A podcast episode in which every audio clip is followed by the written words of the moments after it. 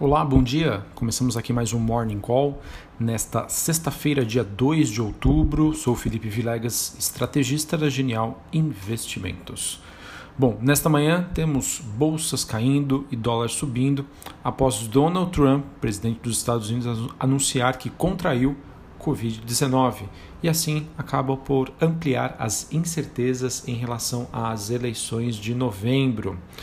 É, no caso, né, a idade e o peso de Donald Trump acabam colocando ele no grupo de risco.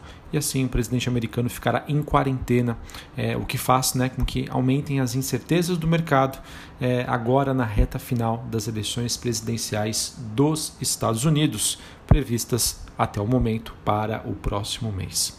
Então, o que no caso né, gera essa dúvida, esses receios e que faz com que os investidores se tornem mais conservadores, né, isso é o que justifica o movimento de baixa até o momento, é essa possibilidade né, de um adiamento das eleições e também uma, quem sabe, possibilidade é, dessa disputa ficar mais acirrada. Tá? É, isso porque, de acordo né, com, com alguns especialistas, é, Trump poderia conseguir reduzir a diferença né, entre as intenções de voto dele e de Joe Biden, caso ele consiga atrair, por exemplo, a simpatia né, de algumas pessoas que se colocando ele como um herói que poderia ter se curado do, como ele próprio mesmo diz, vírus chinês.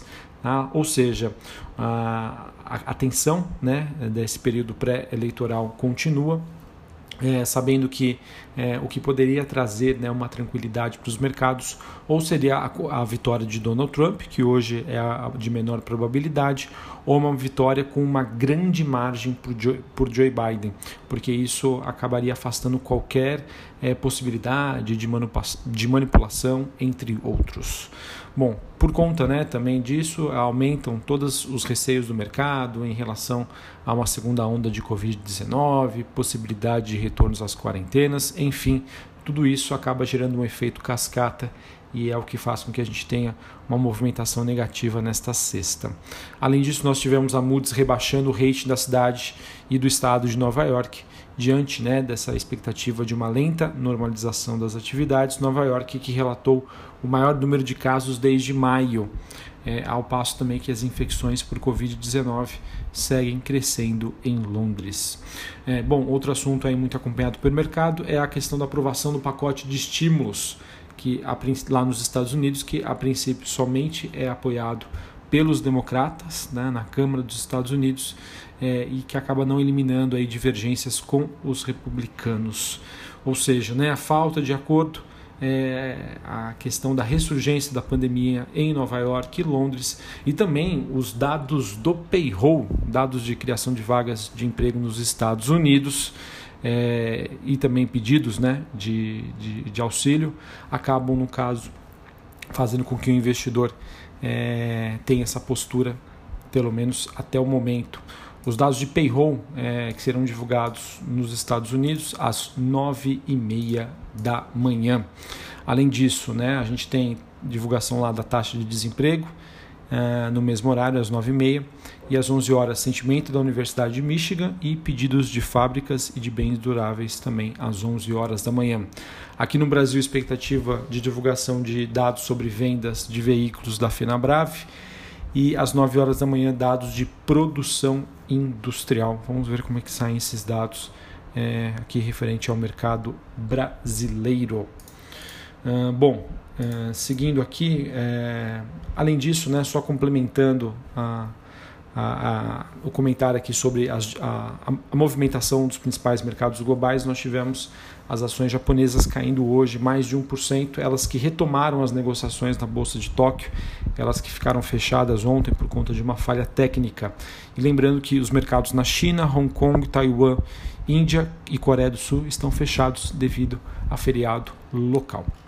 Bom, passando aqui para o Noticiário Brasil, é, continuam as apostas aí sobre uma possível alta da Selic, é, que já vinham aí, no caso, desafiando todos os sinais de manutenção que foram propostos pelo Banco Central, mas que podem ser reforçados em relação ao discurso que foi feito ontem pelo Campos Neto, presidente do BC brasileiro.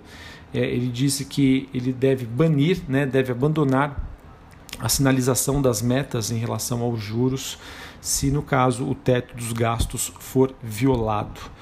Tá? Isso começou né, depois da, da, da, divulgação aí da utilização dos recursos para financiamento da renda cidadã e no caso né, ele, parece, ele, ele se mostrou no evento realizado ontem bastante incomodado com este assunto de maneira que ele quis ele não disse, mas quis transparecer que não concorda de jeito nenhum com todas com tudo isso que teria sido proposto. E a gente também teve, né, Bolsonaro reafirmando a sua confiança em Paulo Guedes e dizer que ele é, entre aspas, né, abre aspas, o cara da política econômica, fecha aspas. Ah, então o noticiário continua ainda bastante conturbado. É, todas essas incertezas, né, é, afinal não temos nenhuma definição é, apesar de a gente ter observado ontem uma movimentação positiva dos ativos de risco aqui no Brasil, ainda é, me levam crer que foi apenas um dia de ajustes, uma correção depois de tantas quedas ocorridas nas sessões anteriores. Bom, em relação ao noticiário corporativo, temos uma notícia positiva para a Petrobras. Na verdade, bastante positiva. Isso porque o STF, é, no caso, autorizou que continue o processo de venda das refinarias da petroleira. Tá? Então, uma notícia aí positiva, tira um peso aí sobre a Petrobras e acredito que possa ser bem recebida pelo mercado, apesar de acreditar que parte dessa notícia já teria sido precificada ontem mesmo. Tá? Mas enfim, eu acho que de qualquer maneira o noticiário segue positivo, construtivo aí para a petroleira. Uh, além disso, né, nós tivemos também a Petrobras aprovando uma adesão aos programas de redução de juros e multas de débitos do ICMS. O valor total dessas contingências que serão encerradas né, é de 4,3 bilhões de reais. É, apesar de ser uma notícia entre aspas negativa, né, já que 70% deste valor será desembolsado no mês de outubro, isso dá mais previsibilidade em relação às métricas que o mercado utiliza para avaliar a companhia. Uh, nós também tivemos a Petrobras, que informou que não recebeu uma proposta válida para o seu terminal de GNL. Isso porque a Golar ela, ela fez a, a proposta, mas a habilitação eh, teve uma atribuição de grau de risco de integridade alto, ou seja, acabou se tornando inválida pela companhia. Bom, a gente também teve aqui noticiário sobre a Vale. A Vale que teve seu rating elevado de investment grade pela Moody's é, e esse rate foi elevado de acordo com a, com a agência classificadora de risco, refletindo as melhorias nas práticas ESG da Vale, ESG. Bom, notícia importante, notícia relevante, sem sombra de dúvida. Né? De acordo com o relatório, foi aprimorada a gestão de risco e a supervisão de governança pela companhia. É, não sei se isso seria o suficiente, mas ah, acaba que, por consequência, acaba tendo uma, uma repercussão positiva, pelo menos talvez no olhar do investidor estrangeiro. A Vale também que disse que retomou as operações da usina de concentração de viga. A empresa afirmou em comunicado que retomou, no caso, a, essas operações após seis dias de paralisação. Essa usina que tem uma capacidade de, de produção de cerca de 11 mil toneladas por dia. Bom, além disso, né, olhando para o noticiário corporativo, teve muita coisa hoje. A Cielo acertou a venda de 40,95% da Horizon por 129 milhões de reais. O fechamento dessa transação ainda está sujeito à aprovação pelo Banco Central e pelo CAD, desinvestimento que faz parte da estratégia de focar em ativos centrais. Então eu acredito que tem uma repercussão positiva hoje para a Cielo, tá? Por conta aí desta notícia.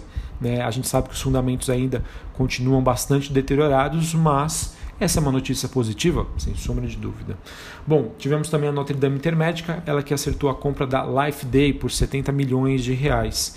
Ela que passa então a deter 100% da companhia. A Life Day que tem aproximadamente 57 mil beneficiários uh, atuantes aí na região de Santa Catarina e Rio Grande do Sul. Faz parte aí do plano estratégico da companhia de crescimento inorgânico. Ela que já tem uma forte atuação aqui na região sul e sudeste, ou seja, está dando continuidade ao seu plano. É, que mais?